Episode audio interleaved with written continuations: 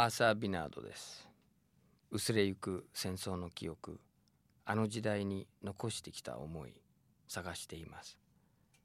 今週は戦艦大和とともに1945年4月の沖縄水上特攻で戦った駆逐艦雪風の元乗組員西崎信夫さんの話です。奇跡の駆逐艦戦後そう呼ばれた雪風。太平洋戦争開戦時から常に最前線で戦い続けながら主力駆逐艦としては唯一沈むことなく生き残った船。レイテ沖海戦で沈んだ戦艦武蔵。沖縄水上特攻で沈んだ戦艦大和幻の空母信濃最後を見届けたのはいつも雪風でした。西崎信夫さんはその雪風に1943年11月から海軍特別少年兵として乗船。海軍特別少年兵とは中堅幹部を養成するため日本中から特別に集められたエリート少年兵のことで西崎さんが出征したのは15歳の時でした。私昭和2年の生まれなんですよ、はい、昭和2年でで 2, 2歳の時に父親がねあの世界不況の時だったからちょうど。ね、はい、あのうちは自作ので少し田んぼとか畑作ってたんですけどもそれでその米を米相場に手出しましてね。それでうちで採れた米と それが他から米米を担保でいっぱい買いましてね。で私あの三重県の今度はほらサミットが始まるね、はい、あの伊勢志摩なんですけども、はい、でそこの中心がちょっと伊勢なんですよ。で伊勢の倉庫にねそれ貯めてたわけ、うん、そしたら世界級不況でほら暴落しちゃいまして。これで一夜にしてもう謎子ですよ。トラックで 名古屋まで夜逃げしましてね、うん、それからずっとなんですよね。ですからまあ一般の方よりはもっと苦しい目したんかな、えー、で兄弟が9人いましたから。で一番私ひよっこなんですよ。9人。ええ。ー、で男3人いましてまあ2人の兄がまあ戦争関係で行きましたけども最後には3人ともね無事に帰ってきましたけどね。母親の苦労とか子供たちとかねお姉さんたちのこれをずっと背中見て育ちましたからなんとかねうちを気楽にしなきゃいけないと。まあいう思いからね。将来やっぱり軍人さんになろうと。それが一番家族を助けるそうそうそうそう、ね、今の苦しい生活から、はい。もう抜け出るで家族を助けるってことはまあお国のためにね尽くすことになるんじゃないかと。まあそんなこうね。でもそれもやっぱり10歳ぐらいまではあんまりそういう戦争のあれはなありませんでしたな。はい。で僕らも田舎でしたし貧乏でしたからもう自然相手の非常にそういう意味ではいろいろなこう体験経験を、うん、食べるものありませんしね、うん。もうおやつはないしみんなほら山になってるねぶどうとか山ぶどうとかねそういうものである時はおやつを放棄したと。そういう時代でしたからね、えー、でもそういうのはあとあの介護が入ってから全部役立ちました。自分がこう、はい、経験したことが振っていけるかっていう、はい、これは特にあの海軍の場合は船ですからね陸上と違いましてねあのビス一本落としても海すぐ落っこっちゃうわけですよ。拾えないんですね。でそういう関係が言いますとある程度あの起点聞かせなきゃいけませんしね。それから危機管理っちゅうんでしょうかねそういうものを身につけてないといけないとでもある意味ずっと子供の頃から危機もうそういうもうはいもうこの状況。野うさぎ取るとか、うん、その仕掛け作りますからうなぎの仕掛け作るとかですねみんな自分たちでほら考案してやりますからね。まそれだけかかったらまた嬉しいんですよ。そうですね、えー、儲かったって感じですね、でも15歳の時にそれで軍人になろうって決めて、はい、たまたまは、うんえー、母親は反対してまして母親がもう一番最後のことが何も急いで行くないと二十歳になればもう当然調整でね行かなくちゃいけないんだからそれまで待てって言われたんですよ。でそうこうしたんですけどね13歳頃だったかな思ったんですけどもう友達がみんなあの徴兵徴用されたり軍事工場に。それから先輩が戦艦大和に乗ったのもこれなんかこうよく聞くんですけどね、ええ、そういう話からですね。でたまたまそんな話を聞いた時に村役場の方から村役場ね。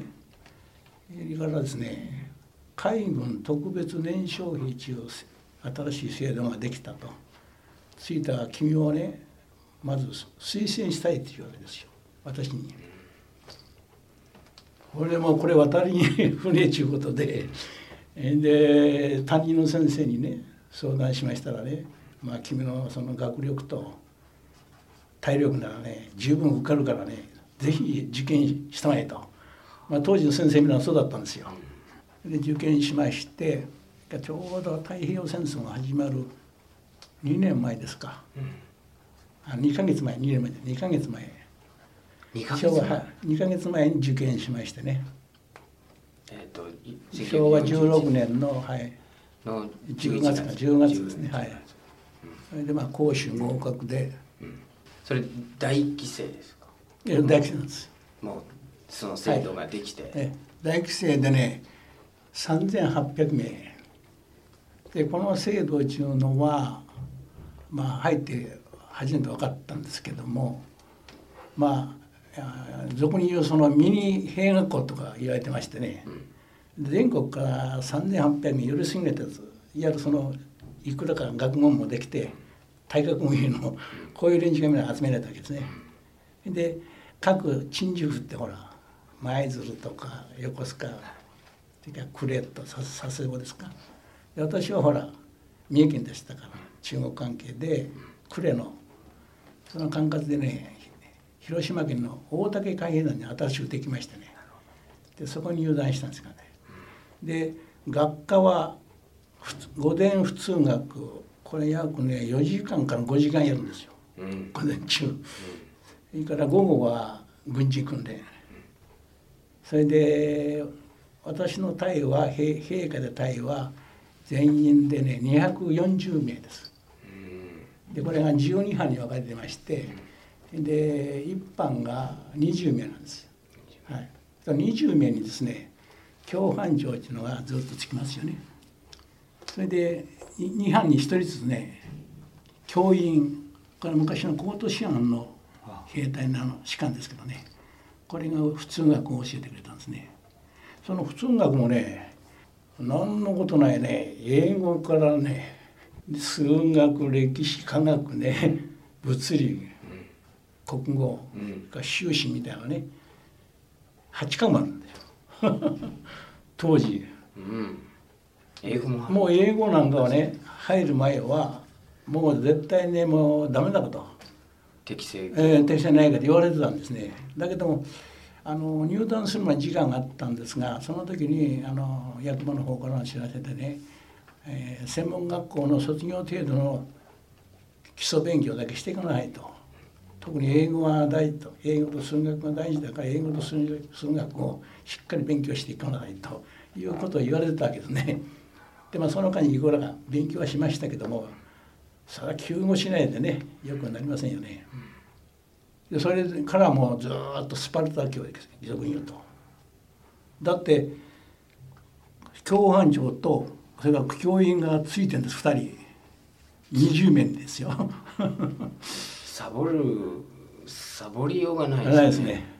変な話だけどね私あの入団してね1週間はいろんなほら食事当番とかハンモックと寝る支度やるんですけども、あの1週間終わりましたらね共犯長私は六教で第六班だったんですけどね六教の共犯長とかねまあ他もそうだったけどねそれが当番の共犯長だったんですけどね。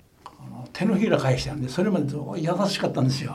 もうとにかく相談事は兄貴と思ってね相談しろと言ってね1週間やれ大変優しくねしてくれた。そしたら入団式おりましたらね手のひら書いたようにもう今日からね貴様らはもう帝国海軍軍人だと。徹底してねシャバンのそのあれをね叩き出してあげると。俺で歌詞を持ってねあれ柄ですよ。ずっとスパルタ教が始まった。体罰も当たりいやいやもうそんなもん日頃もう普通ですよね。私なんか靴の並べ方が悪いって言ってね往復便でもらったりね塵のその当番でね塵が残ったしてねお尻と叩いたりねそういうことされましたね。でも1年間のあの教育を受けてきましたから、まあ、将来のこの海軍の中堅幹部を育てる趣旨でしたから、まあ、それが頭がなりましたからとにかく日本の海軍を背負う将来になるんだということがこう気持ちの中にありましたからね。それも自負心があったんですね。もう生まれてきて、はい、それからもう一つ先ほど申しましたようにあの小さい頃自然相手にこう自分なりもしてましたからで中にはね、えー、3か月しましたらね自殺者が一人出たの。六強班のいやいやいやその班のあの会の中で240名の中で一人自殺それ自殺者一人首ついだったんですけどねそれからあとはねあの東証東証はねもうねあの大竹寺とか中国山脈の吹き下ろしでものすごい寒いところなんですよ。で裸足でみんな行ってで洗濯するんですよ。で洗濯のあの水のこの工具なんでそれもねこのぐらい氷張ってのこう張ってそれからあの水出してそこでみんな洗濯するわけですね。でそういう生活がありましたからね弱いやつやっぱり行くんですよね。ここがなくなったとか足がもうねで中には入院した人もいますしそれから退団した人もいたんです3か月で。ちょっと耐えられない。私はねその連中のね対談するのをね考えたらね自分じゃ耐えられなかったですね不便で。それはそうでしょう。私なんか600人の人にほら歓迎されて出てきてんだから。送り出されて、うん、もう村中そう村中の人みんながもう、でましてやあの電車で最後の電車で出た時にですね私のあの見送りに来たね友達がねあのこんなこと言ったんですよ。あの電車徐行してのを追っかけてきましてね「のぶちゃん」ってほら私ほらのぶおちゅう名前なんですけど愛称のぶちゃんです。のぶちゃん頑張れよって言ってねもう一人の一番の親友がねもう金切り声でね「のぶちゃん死ぬねよ」ったんですよ。で私それまで死ぬっちことはあんまり意識なかったの。もうほら大佐はみんなカチューサどんどん毎日ほ騒いでいました世の中が死ぬ気があまり意識なかったんですよ。でその時初めてねあこれひょっとするとこれ帰れないと、あもうこれが見納めかと。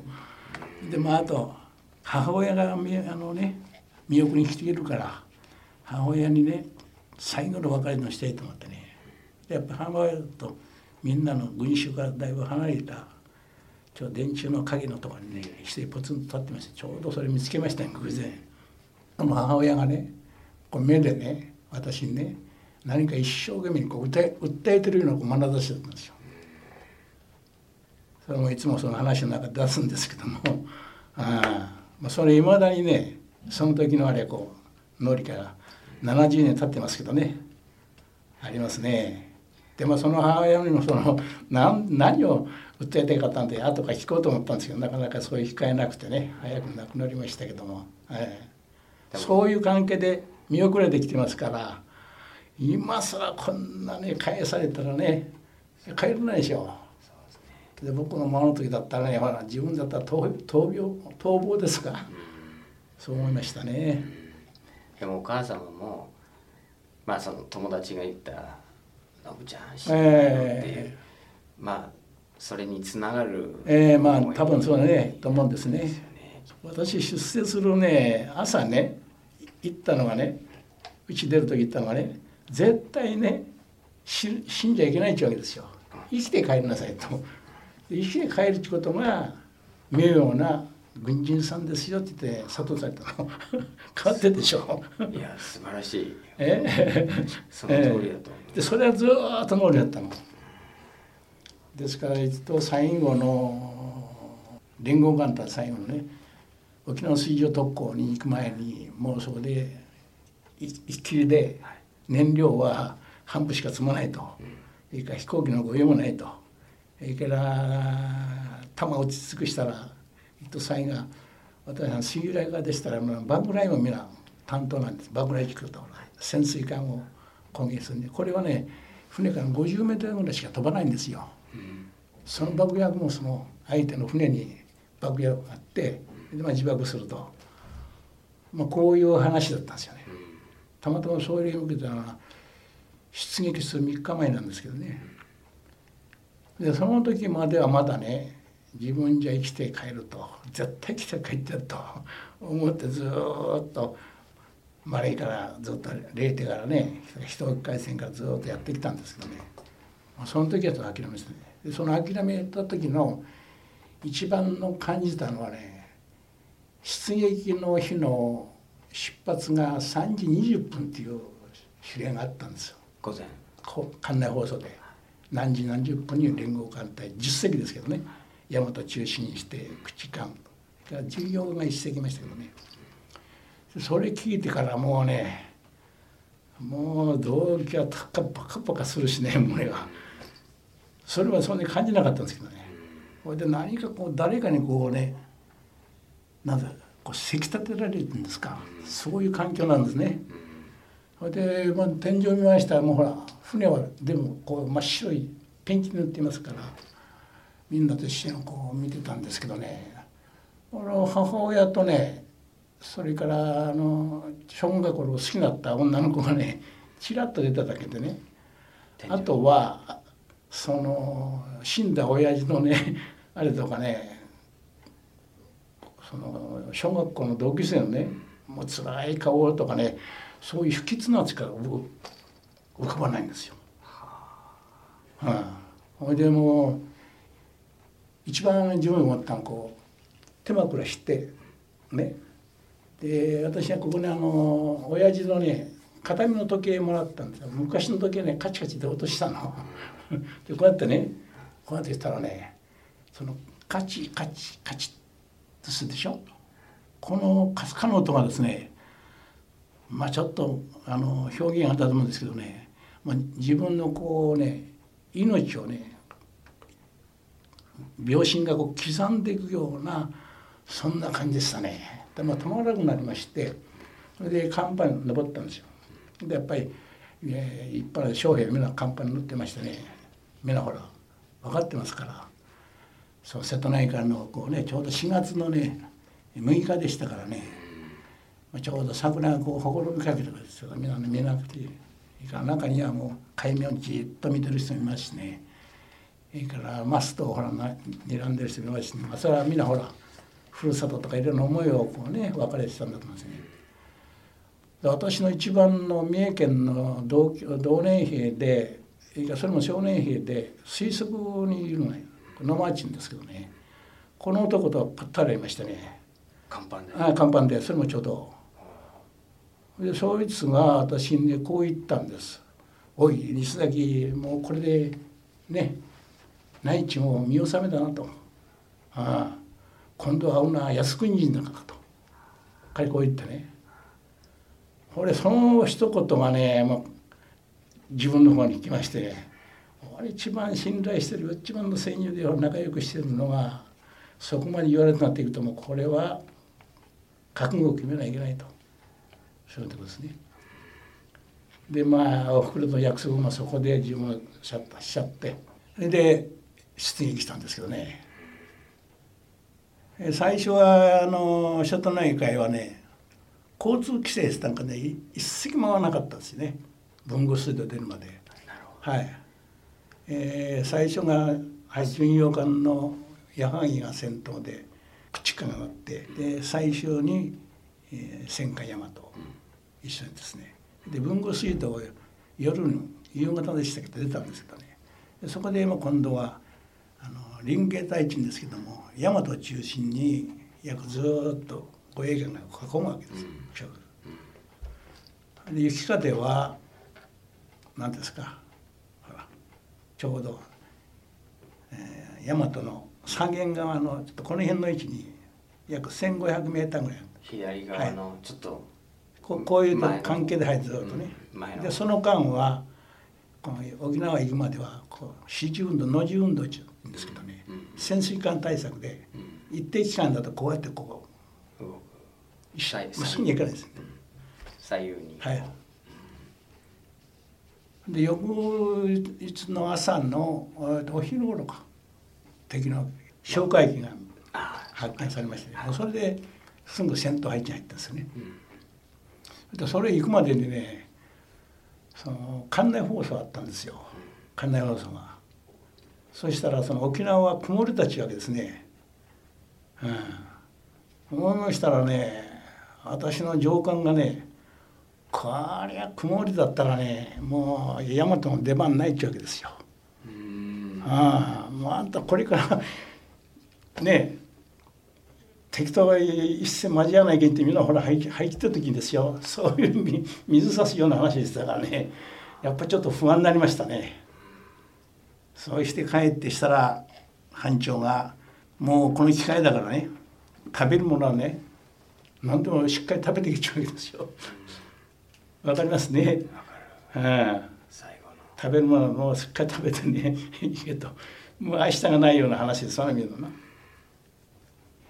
最初の攻撃からとそれから最後まで7回攻撃あったんですで僕はこの3回目の攻撃の時にここをやられたんです足左の足。はい左の。太もも。はい太ももねそれあの鉄砲の弾。えそれがそうです駆逐艦にはですね2箇所魚雷発射管ってなんですよ、はい、でそれはあの鋼鉄でで10センチ足らずかな鋼鉄でこう囲まれまして、はい。で上からの鉄砲の弾とかそれはほら直撃弾はあれは別ですけどね、うん、でその中にやっぱり1 2 3名こう、うん、で私は発射員だったんですその魚雷をねでこの船っていうのは2機ありますからあのこういうそういうところは。でもともとはその魚雷っていうのは日本海軍の一番花形だったんですよ。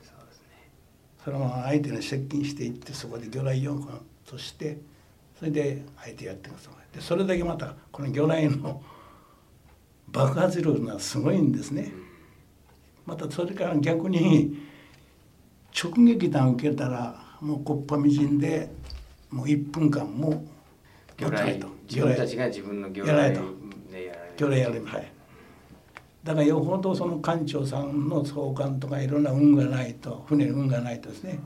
でそのその中でちょうど私が配置してるこのここに窓があるんです。このぐらいの。40センチ超の。これは空気空気抜けるね。外が見える。え外見えるわけ。はい。でまあ最初の時はねその今の水上特攻行く前の最初行った初陣の時はね班長からね「お前ちょっとねね敵をちょっと探索しよう」って言ってね最初見たことあるんですけどねまあ陰ろうでわからないんですよ。最初でこっちもほらドキドキでしょ最初ですから。ええー、で2回目ずっと水平線上ずっと見て水平線ってほらちょっとこうね船が見るとこう丸みあるんですよ。やる俗にほら天体のね休憩でやる玉になってそれが分かるんですよねと。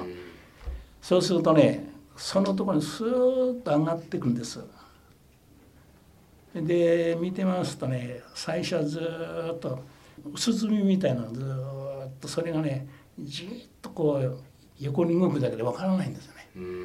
でそれをちょっと初めてね見つけたことあるんですね。まあ、その時はねもう胸がねドキッとしましてね、うん、気がありますね。天体ですからここからこう来ますと急にピューッと上がるんです向こうの先達。はっきりと敵のほらこれ真っ黒ですけどね、カラスがこう飛んだようななるんですけどね。えー、特にこの水上特攻の時はね最初はね200機近くあったと思うんですよ真っ黒なんですよ。これはブワーッと上がるんですね。で一旦こう回って分かれましてで攻撃していくのはいつものあのあれなんですけどね太陽を背にするんです。お天道さんは太陽を背にして、うん。で今度はほら攻撃してくるね。うん。で分かりますね。こちらがほら打つ方は馬場優ですからなかなかね。大体そういうスケジュールで来る逆光になる。そうそうそうといけないからそれで1回か7回まであってですねで3回の時にこの窓から入ったと思うんですよ敵の。でで担当の子ついてましたら後ろからダダダダってこうほら機銃あの敵の飛行機の威嚇戦やら爆弾を落としたと。で陸上だとプシュプシュって言うんですけどね船の場合ねガンガンガンとこう大体わかるんですよ。それから飛行機のほらあのなんていうんですか衝撃波ってなんてこれがまた強いんですよ。これで大体わかるんですよね。体にこう圧力かかりますから。ほいで後が来たなと思った時にですねちょうどこの前でそのやってる私の上官ですがねこれがねおっって言ったんですよ。でうってしててわしの前私の前ボーンと倒れてきたわけでその倒れた時にですねここの太ももにこの焼き橋ってご存知ですか？三本焼き橋三本ねブシャッとこう吸われたのね。そんな感じです。ですでそれもそれも窓から入ってきた。そうそうまだ書いてある上官もその窓そうから入ってきた。そうそうこれでもうね痛さったらね。ほいでひょっとねその隣の大使見ました。らこの油もええからこれずーっとやられましたね。胸をやあめれて。で白く見えるんですよ。でこれはかぶさってほらそっちの血とこれを顔もです。私自身も痛いもんだからなかなか上官だってねもう動けないわけ。でこっちは倒れてますからね。それでその人が船にあれしますと資金弾ってほら近く落ちるんでしょ。そうすると船をこうボンとするんですよ。バランバランと。ほそその時ねドクドクとこの血の中ですごい。意識はあったんですか？ええ上官そうそうあったんです。上官は意識。でそのまましばらくしたら3回目の攻撃が終わって敵戻っちゃったと。でその間に看護部屋に来て担架で運び出されたんですね。でその時僕はねあの内田さんっていう方ですけどね内田さん頑張ってってね最後こうちょっと手触っただけのことなんですけどね、まあ、その方はね亡くなったの、うん、もうもう気立ての言い方でねほら人間っていうのはねあんまりね僕らみたいな残って気のいい人が早く死ぬのよ。ああで私はその部下からあのおんぶしてもらって診療室行ったもうすでに十数見ましたかな、まあ、ずっと血の海でねデッキがこうあの血でぬるんでんですよ。で歩けませんからもうここへやられてますからね。でこう自分でいざりながらそのほら血を大きないざりながらねで気持ちの中ではとにかくもう死ぬんだったらね自分の戦闘場所で死にたいというもう気持ちが非常に強かったこんな診療所なんかでね死ぬわけにはいないとそしてできるだけ出口の方に横になってね看護婦を待ったんですよそうしても幸いなことでね手芸家のね式がだからご飯作ったりね、えー計算する人ここに同年兵がいたんですけどね。でこの方がここへね腕章でね看護臨時看護兵の腕章つけてねひょっこり来ましてね、うん、それで西崎どうしたんだっちゅうわけですよ。いや俺もここやられたったと。でそれをほら臨時の看護兵だからしっかりした看護の知識がないわけよね、うん、俺でそれがね見てくれたわけ。遠くから見てくれたんだいいんだけどもこちら痛いところにねあのガーゼにねホルマリンのあれつけてねでピンセットでねバーンとね傷なんか入れてくれたら。もう。後の祭りでね腹痛いの脳天パーンときましたねでも油汗かきながら治療してもらったしたら彼彼はね最後に骨はやられてないと。ああ。安心せと、肉だけだ。うん、肉だけだ。言われたんですよ。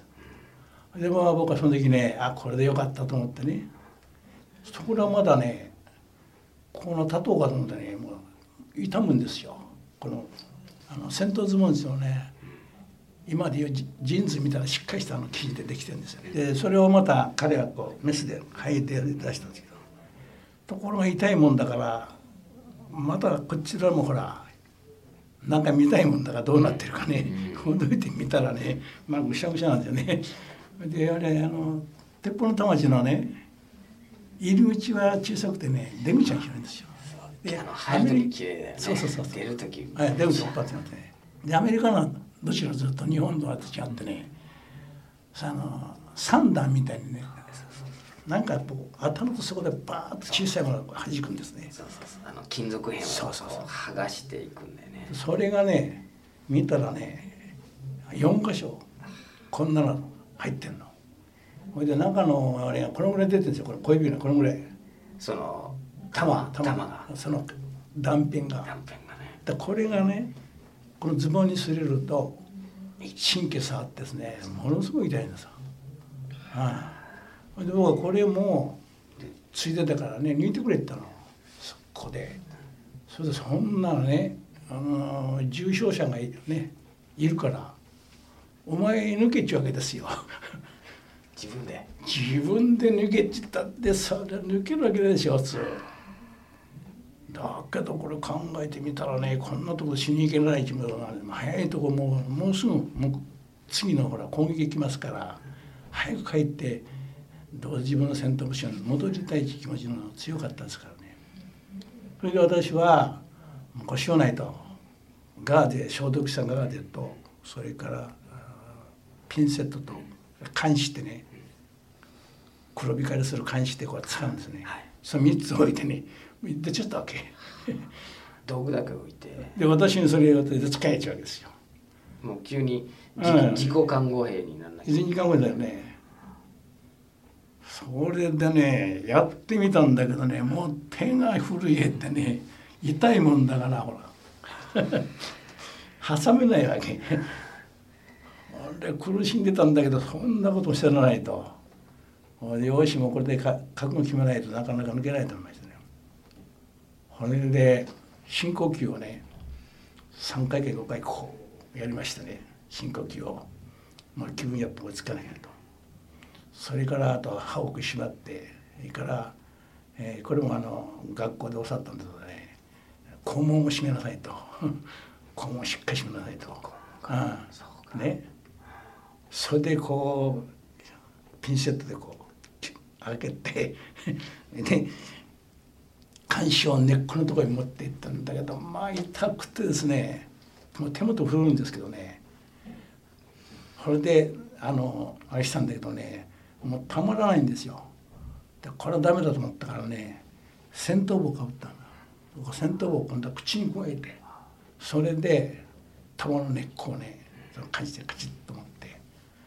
それで123って自分で声かけてね123ってポコッときたポコッという音するんですよ。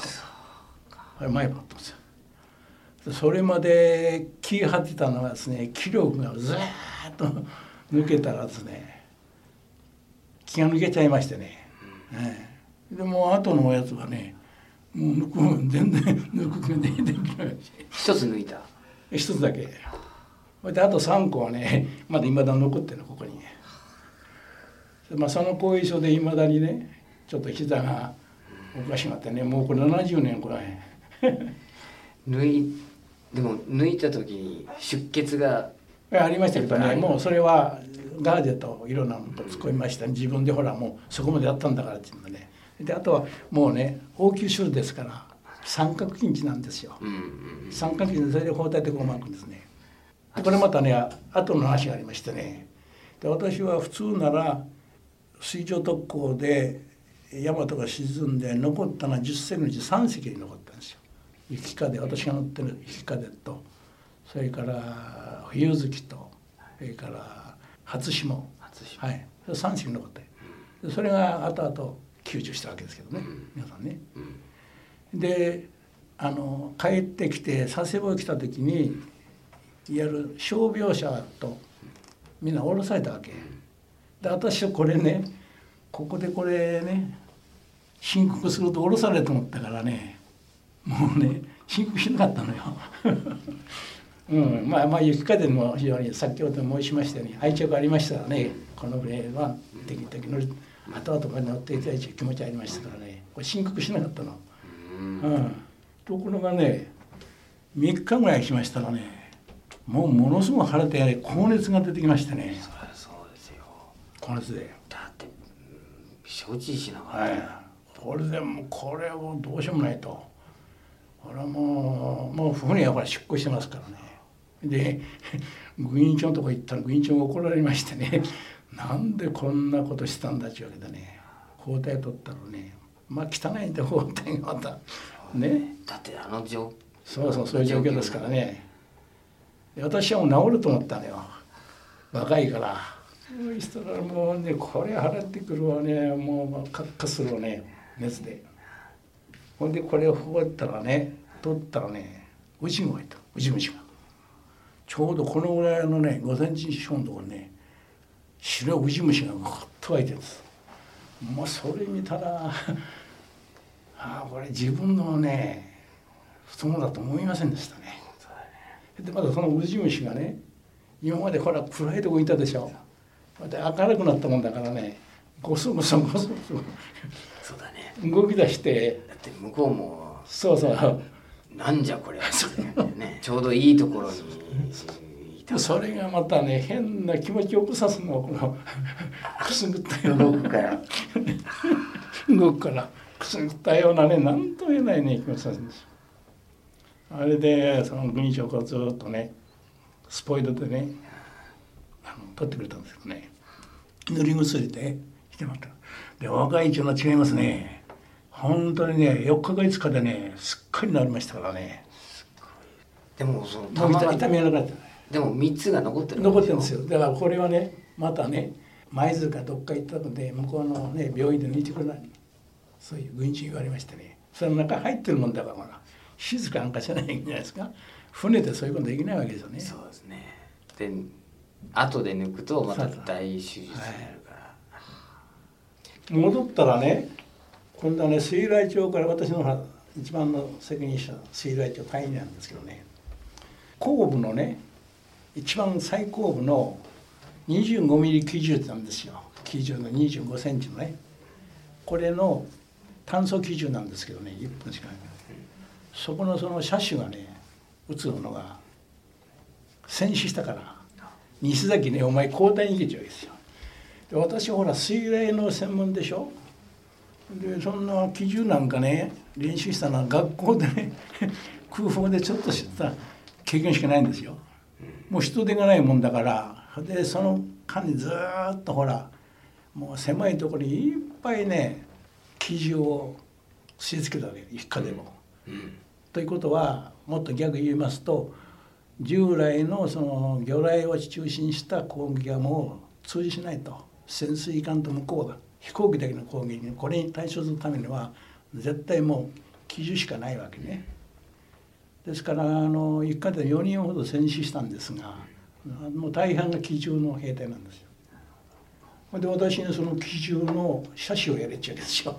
引き継ぎ。こここれ傷の痛いのにまだほら向こう連絡行ってませんからね上の方には、知ってればそんなことしないと思うんだけどね俺なんとしょうがないしもうまた引き足引きずって行ってそれで当分そこでその女子が一人いましてねこれあの玉をこう、はい、ダンス部で言います。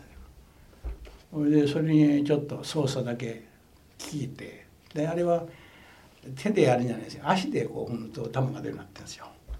そうええ、足踏み足踏みで式なんだ、はい、そうこうしてるうちにもうまた今度ね 4, 4回目のほら攻撃始まったわけですよ。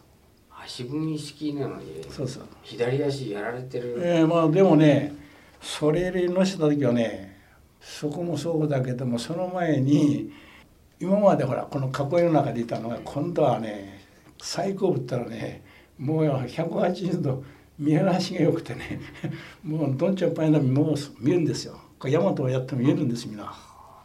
で飛行機が飛んでるの分かるんですね。これをね本当に青天井でねで防弾チョッキったらねこんな薄っぺらいのがちょっとあるだけですね。で私も鉄かぶととかここでほらチョッキしてますけどももうこんな薄いのがあるだけですからあんなものね鉄砲の弾すぐ飛ぶんですよ。もうこれは怖い。ええ。とんでもないですね。それで最初ね最初突っ込んできたのかと。まあ向こうも僕素人思って素人だと思って突っ込んで知らんけどね。そうしましたらね相手はねあのほら見えるんですよ。このプロペラ。プロペラの間からね弾がこう出るんです向こうね。ですね。でそのたあの火が弾くんですよ。高場がずーっとこの。ほんでその弾が耳の少しプシュンつくんですね。もうこれ横をええ通っていく、はい。その音がねなんか生きた心地しないですね。あれしてると。でもそれをダーッと前に行くんですから。ほんでこっちも慌ててほらこっちでしょ。そしたらまあ恥ずかしい話ですけどね。うあのなんですかほら。足踏みで。足踏んだらうん玉がねどうかって言ったらね水面海面をねパシャパシャパシャって言ってね上行かねえんですよ。打ち方が。打ち方。でまた慌てて今度はほら上上げると天井向けてバンだ要は何かというと陸上で習った場合はほら陸がしっかりしてるんですよ。船の場合はほらこう。そうだ船が揺れめっちゃ揺れてるから。打てないそのそしたらその助手がここにこうあるんですよ。こう艦上艦があってうん船あの飛行機がここに入った時にどの程度でっていうのがあるんですね。でこれをちょっとね修正してくれたの。じゃその後からねできましたけどね。その照準を当てるそうそうそうそうサイトだけどもね向こうの球はねバンバンバーンっていうのねこちらポンポンってこんな感じですよ。いや当時は。であれで秒速で150ぐらいじゃないでしょうかねあれはね。アメリカのまだほら今みたいな飛行機じゃありませんから。プロペラで攻撃したんですよ。である時はね突っ込んできた人なんてねパッとねあの飛行のあれからね相手のねあれが分かるの。飛行よね。飛行母があったの。アメリカの。もうこれは鼻の高いのとね でその年もね若い。これがまたその方もねこれあってね真剣な顔してね。もうそろそろ向こうもね。で私の方もねでもほらよそれ向けてザーッと私だけじゃありませんから他ので集中して打ってたでしょ。もう真剣な顔でね。これで私もねその時ね何言ったかというともう自分がもうやられて困ると思ったからね自分をその元気づける意味でね「この野郎!」って言ってね騒いで大きな声上げて「うんこぼすっちゅうんですかね」そしてえーとあとはもうほらまあよく言われるけども撃ち殺すもう執念にね燃えるしかないんですよもう。相手に対して本当は何の憎しみもないんだね。みんな同じような年代ですね。あの当時はね。しかもねそういう組織の中に組み込まれてこれがるで近づいててブーッとそのほら衝撃波を受けて前に出てブーッと上がってんですから。これは怖いですね。ちょうどその学校で習ったのはこうやって腹見せた時をね打ちなさいって言うんだけどそんな余裕はありませんよね。ええもうこっちがやられるかっていう気持ちの方が。打ち落としました？いやまあそれよく聞かれるんだけどね。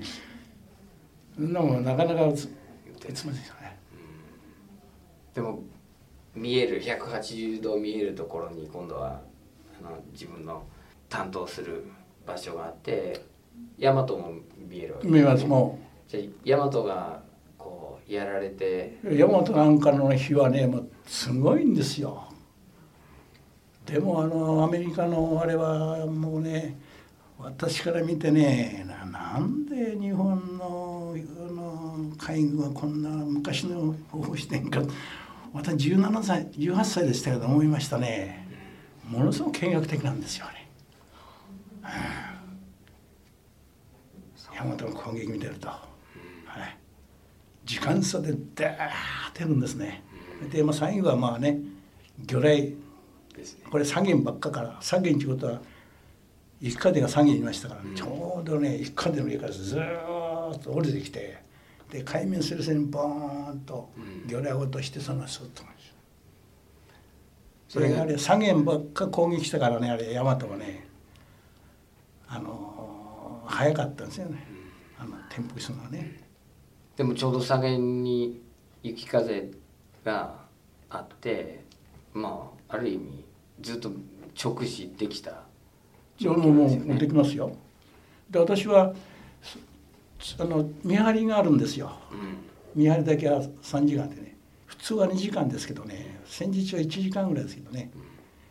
でたまたまその時にだからその戦死がしてなんかしてちょっとお前あの変われちゅうことだとね言ったことあるんですけどねその時はもうね25ミリの望遠鏡でね本来は飛行機見なきゃいけないんだけどもう大和ばっかり見ましたね。もうほら5波第5波で大半がもう勝負ついてたと思うんですね。5回目で。はい 5, 5波で大体35度ぐらいも傾いて私もそれで。でアメリカも結構よくできてましたね。もう山本ダメだって言ったらね次から6は7は少なかったし向こうの攻撃が、はい、それで雪風もででひっくり返るのをずっと見ましてね、うん、でひっくり返ったか状態はねこれはね私の記憶でねたらいをこう伏せたような感じなんですよ。で後々見てみますとあのこの間のあの武蔵なんかはね一緒に戦ったんですけどね沈むのは非常に並行してこう沈んだんですよね。はい、ちょうどね甲板が全部こう沈んだところねあのこの雪方の環境地なんでその隣をずっとね通ってまあみんな敬礼してねあの霊で向かったんですけどね、うん、あの大和あの武蔵の場合は非常にこうとこのこの大和の場合はあれもう中で誘爆したと思うんですね、うん、もうすごかったんですよ。ああ。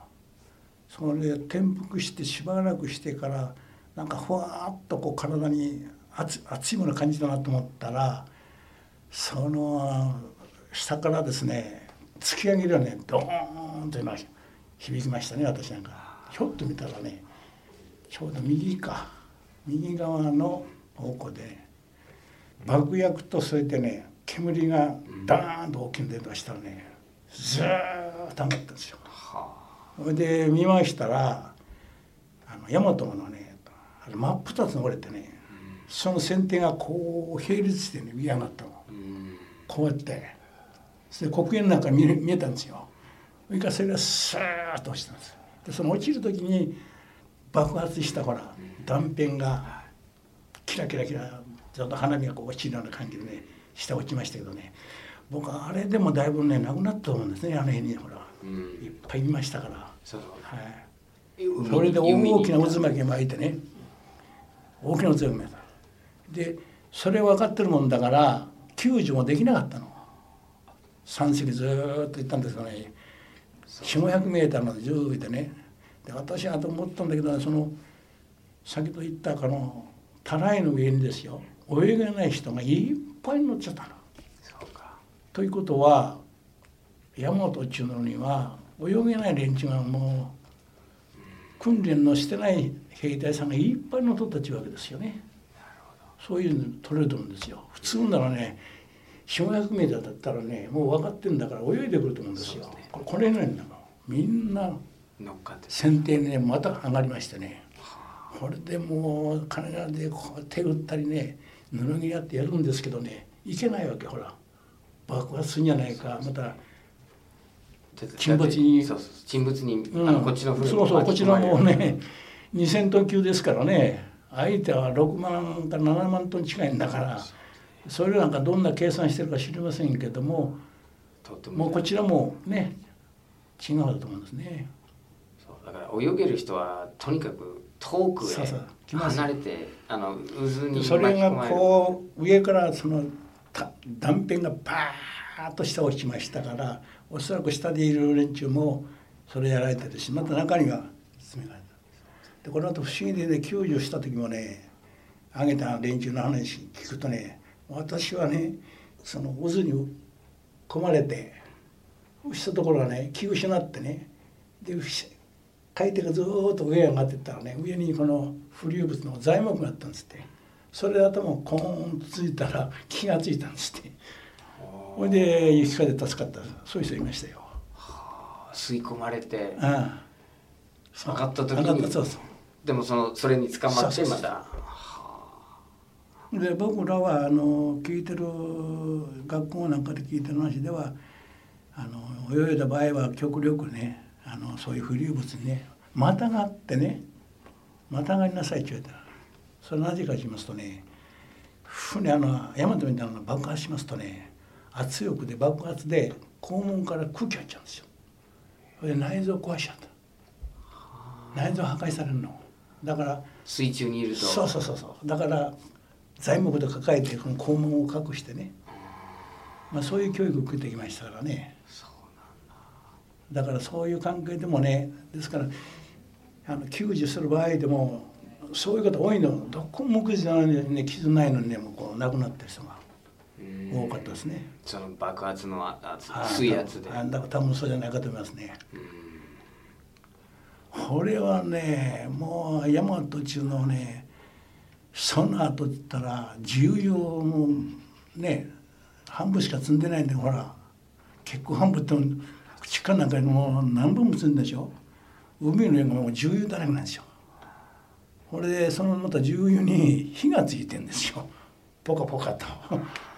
海が燃えてるうん、なんか死んだ人の炎みたいな感じですよね。人だこれからずーっと先の方のこう波間見るとね私記憶ではねこうスイカの頭がねふわふわっとこうね浮いてるような感じがね見えるの。こう波の間からねこう波ありますから。でそこからね集団でこういるでしょ。あの息する声になるのねあの潜ってこう海女さんがほら磯辺地なんですよ。あれと同じようなねヒューヒューって声がねこの風に乗って聞こえるのよ。ヒューヒューってねまあそれ息継ぎそう。い息をする。息するんだよね。あれねみんなね。集団でこのとにかく集団になりなさいって言ってましたからみんなね。しゅ一人や二人はダメなんですよ。うん。救助も。やっぱりその集団を行きますから大体で救助の場合は川上でエンジン止めるんです。うん。エンジンを。うん。そうしないとエンジンかかってますとほら巻き込まれますからね。ね。あのあれが。デキ車がね溺れてる人がね。うん。でエンジン止めてするとずーっと集団でおたくさんいるところに流れて。うんだって。これでね甲板上から見たらねまあ目とね歯だけね白いの。ほら重油だからみんなかぶってるから。ねそうか。あ真っ黒真っ赤でで目と歯だけ白いの。でまあ私ので思ったのはねそれでみんなわーっとこう叫ぶでしょ。それがね表現ちょっと悪いんですけどね。あのツバメの親と子供がね、はい。子供がほら親が飛んでくるとこう口こっちでしょあの状況でしたね。いわゆる阿鼻教官ってやつかな、うんみんな口を大きく。口を開けて。そうね。でどうやってでそれはあのロープをうん。45メーターのロープしかないんですよ。ロープだけですから。で我々もそれ行くまでにはロープにこうほらうん。あのコブ作って結登りやすいようにするんですけどね。でそれだけではね上がらないですよ。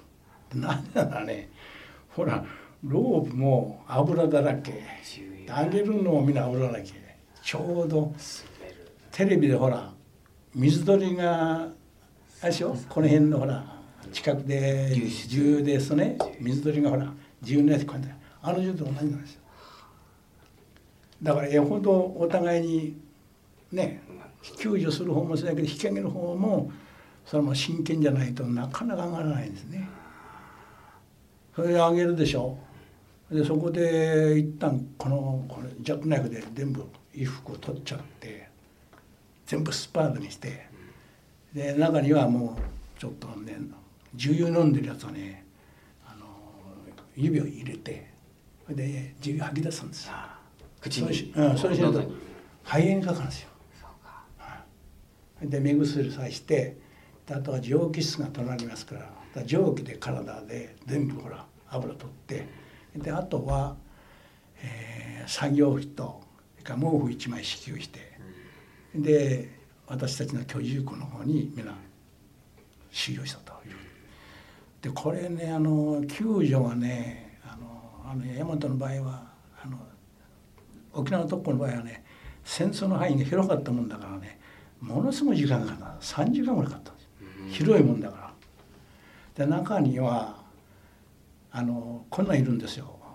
引き上げでしょ？そうすると「お助かった」っちゅうねその記録がなくなることでなくなるの。そういう人もいるもんだからもう階級問わずにみんな往復便に立って気気気合を入れてね気をつけたんです。だから若いのあんたもうやりたいことだよね今までやられてるから。そうしないと気を失っちゃうで気を失ったらもう意識が戻らない。戻らないもんだから。でもビンタ張ってねうん。気をつけないと。これいるんですよ。しかもそれはそうでしょ。う上官だったりする 3, 3時間もね泳いでてねでやっと助かったってのはこれもう気持ちさっとなりますわな。それで亡くなってだから人間っていうのは本当にねいかに気力はねしっかり持っていかないと生き残れないんじゃないかなということを思いましたね。それはもう私自身あの引き上げても思いました。私自身がほらそれだけ気力ないと引き上げられませんから。でそれもこれも容量いるんですよ。海の波がこう上がってた時にひょっとその調子でこう上げないと。こう波が引いた時にやったらそれだけほら力いるわけですね。だから逆に言うとそんなことしてると助かる人も助けられなかったと、まあこれが非常に罪悪感ありますね。その時のそれで一番印象残ってるのはね私と同じ年代のなんだけどね若いんだけどね兵隊だったけどねあの亡くなった時にね「お母さん」って呼んで亡くなっていたの。それはちょうど私と年代同じだもんだからそれがいまだにね記憶になりましたね。俺もひょっとすると死ぬ時あるんじゃないかなと。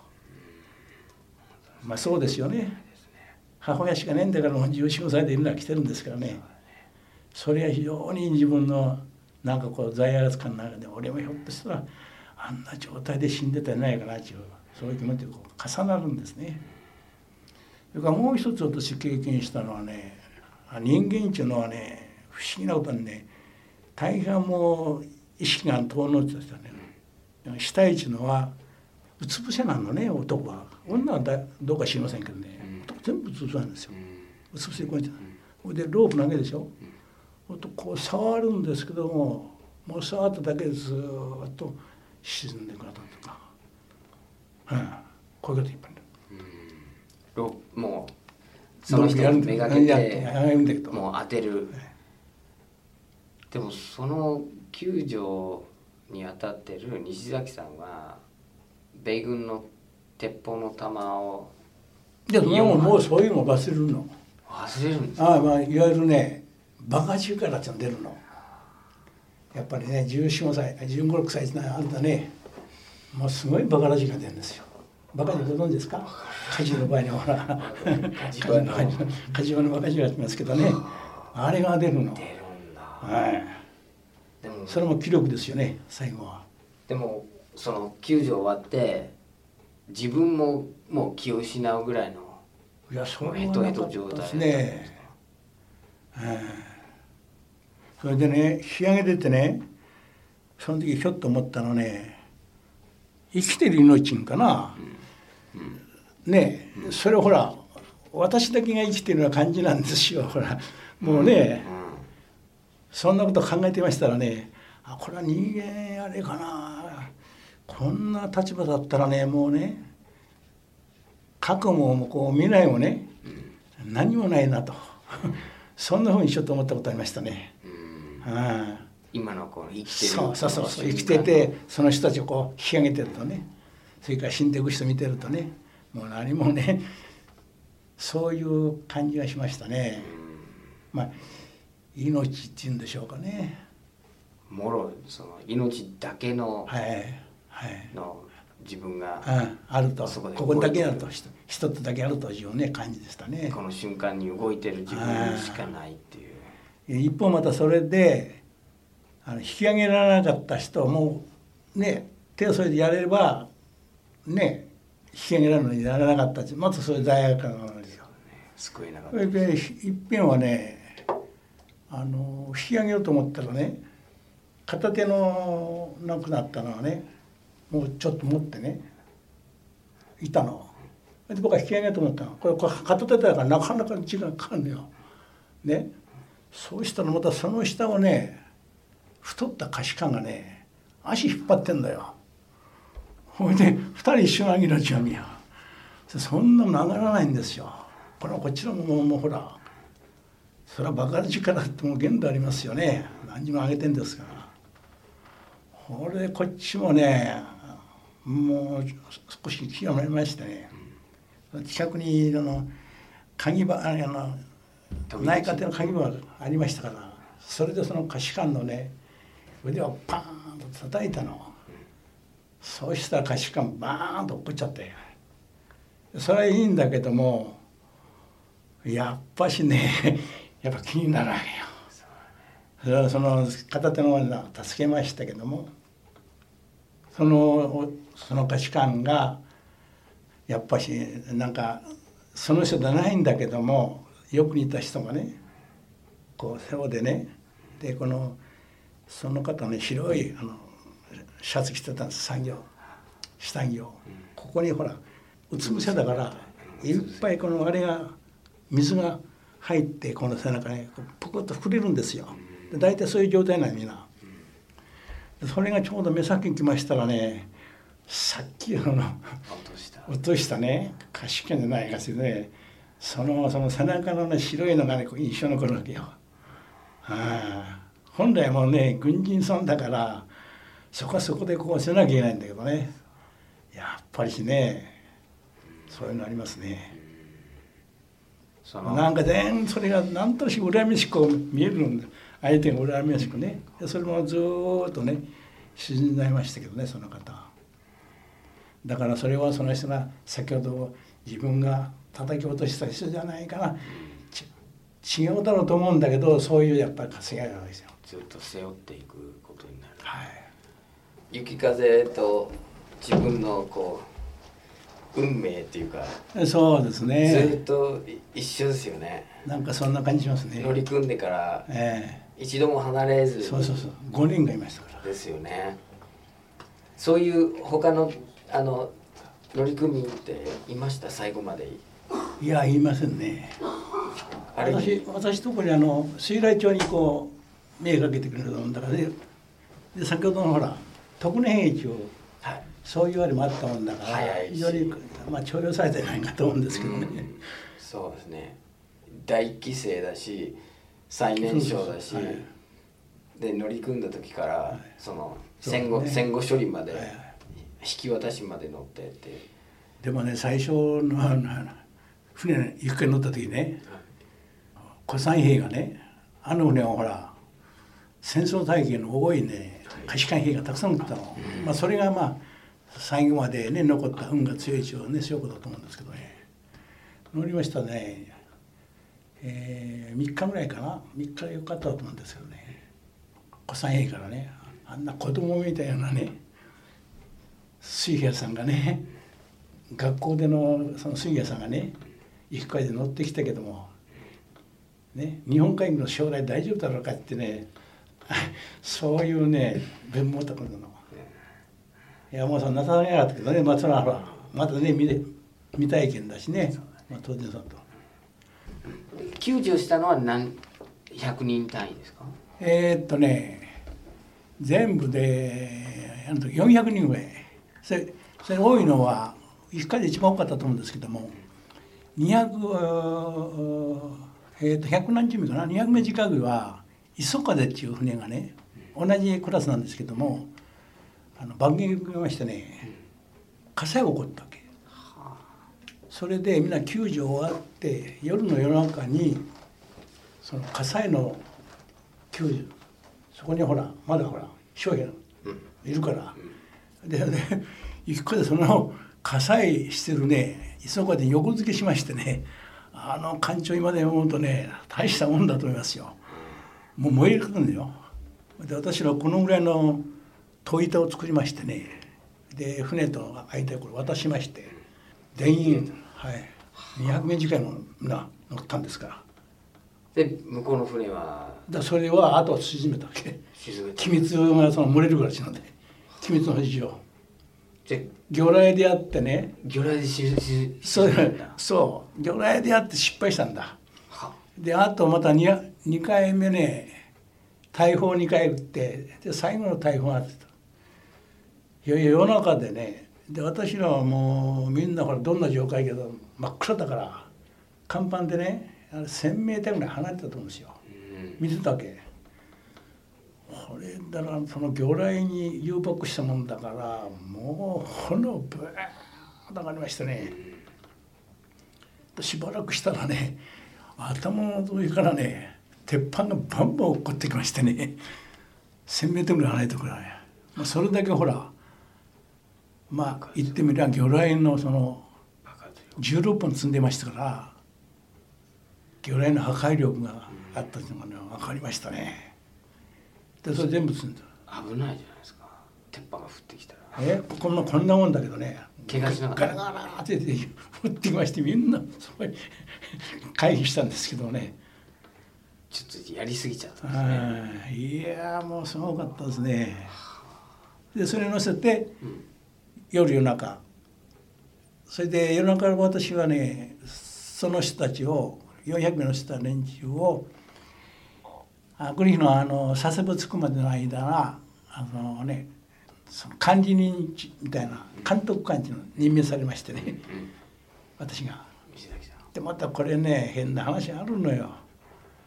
で各所持ったらあの水雷化の倉庫ってあるんですよ。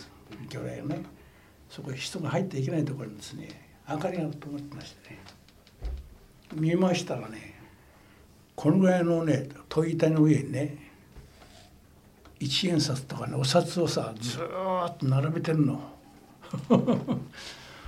これでね何事かと思ってそれね引き上げて聞いたら大和のね法術家の法術でほら大砲のね班長なんですよ。その課の部下の貴重品を全部ポップ入れてほいで泳いでで雪風が来ました。でもそのベテランですからどこは知ってるわけよね。うん。士官なんかね。うん。でそこ入って自分の持ってきたものを干してるわけよ。お札を。そんな悪いのいるよ。すごいねで何のことないね。潜水艦はね2隻追跡してるんですから。あとかけてんですからね。いつほらやられるかしませんわな。うん。一番効果あるでしょそうですね。う400人にほらあのー、一家での乗組はね200人いるんですから600人いるんですからね。そんな時あるんですよ。そういう人いました。それで翌朝朝ね私が寝たのがね、えーずっと監督を回ってって寝たのが朝の7時頃かな。1時間ぐらい寝ましてからほんで目覚めてで甲板が上がったらちょうどね九州のね最南端をねもうすごいスピードでその走ってね、まあ、その時ほどねまあ総会金かな嬉しかったことなかったですね。それはそうでしょうほら。玉砕が逆に青函ですから生き返ったんですかね。すごい。あの時思いましたよ。母親との約束のままたっていうのをねそういう感じしましたね。今までもほら何遍もそこ通ってんですけどね初めてそういう感じになったのは。もうとにかくねあの爽快中言葉おお分かりですよね爽やかでねその気持ちなねあれほどね ふさわしいことがないなと思ったね。そのぐらい嬉しかった。でも太ももに4発を受けてそれをガーゼで巻いてもきっとねあのウジ虫のね。ウジ虫の卵も入ってる。その状態で爽快っていうのは相当なものですよね。その爽快さは。そうですね。なんかですね。凡人には味わえない爽快さ。西崎さんは海軍特別年少兵の第一期生でした、えー海軍特別年少兵とは中間幹部を養成するため日本中から特別に集められた、えー14歳15歳のエリート少年兵。第4期生まで総勢1万8,000人ほどが養成されましたけれども戦局の悪化とともにその教育期間は短縮されてもう本当にどんどんどんどん戦地に送られて戦局要員として次々に前線で倒れていったおよそ3,200人が戦死していると言われています。で大和戦艦大和にも多くの特別年少兵が乗っていました西崎さんはそういうふうに15歳から軍人になって徹底的に日本のその軍の訓練と教育を受けてその大日本帝国の、えー軍隊の大事な決まりは、えー捕虜になってはいけない。それから、まあ、国のために死ぬっていうことが全ての前提になってたんですね。でも西崎さんの話を聞かせていただいて西崎さんは国のために死のうっていうふうに考えてなかったなっていうふうに思ったんですね。お国のために働く戦うえーできること何でもするっていうそういうあの基本姿勢だったと思うんですけど死ぬことが自分の使命であるっていうふうには、えー全く考えてなかったし信じてなかったと思うんですね。で自分がこうどうしたらいいかその危機的状況の中で常に動いて常に戦ってでもその全ての前提が生き延びること働くことだったでそのこう西崎さんのその実体験とその一部の権力者が組織維持のために自分たちの地位のために作り上げた国のために死ななきゃいけない。靖国神社に祀られることが素晴らしいその軍神になれっていうその間に大きなズレがあってでどちらがあの愛国とかその本当に何が国のためになるのかっていうそれを具体的に考えていくと致命的な矛盾を抱えているのはその国のために死ねっていう方の軍神になるっていうことのその神話だと思うんですね。あの軍人とは何かっていうことを考えるときにこの根本的な違いそしてこの大きな矛盾を僕らが冷静に考えなければその軍人っていう言葉の意味もあの兵隊っていう言葉の意味も分からなくなると思うんですね。一部の権力者が国のために死ぬことが尊いっていうふうにあのその話を作り上げても現場は決してそういうものではない現場でこう死んでいくことが尊いとはとても思えない現場を知り尽くしてる西崎さんの話を聞けばそれが伝わってきます。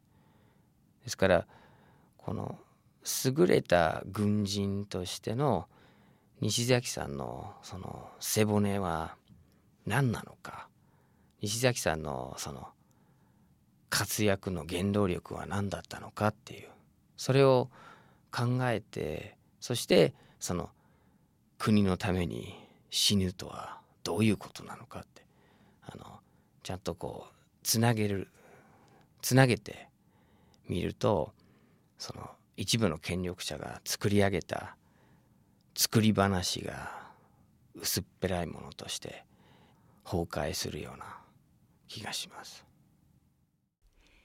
西崎信夫さんのインタビュー前半をお送りしました。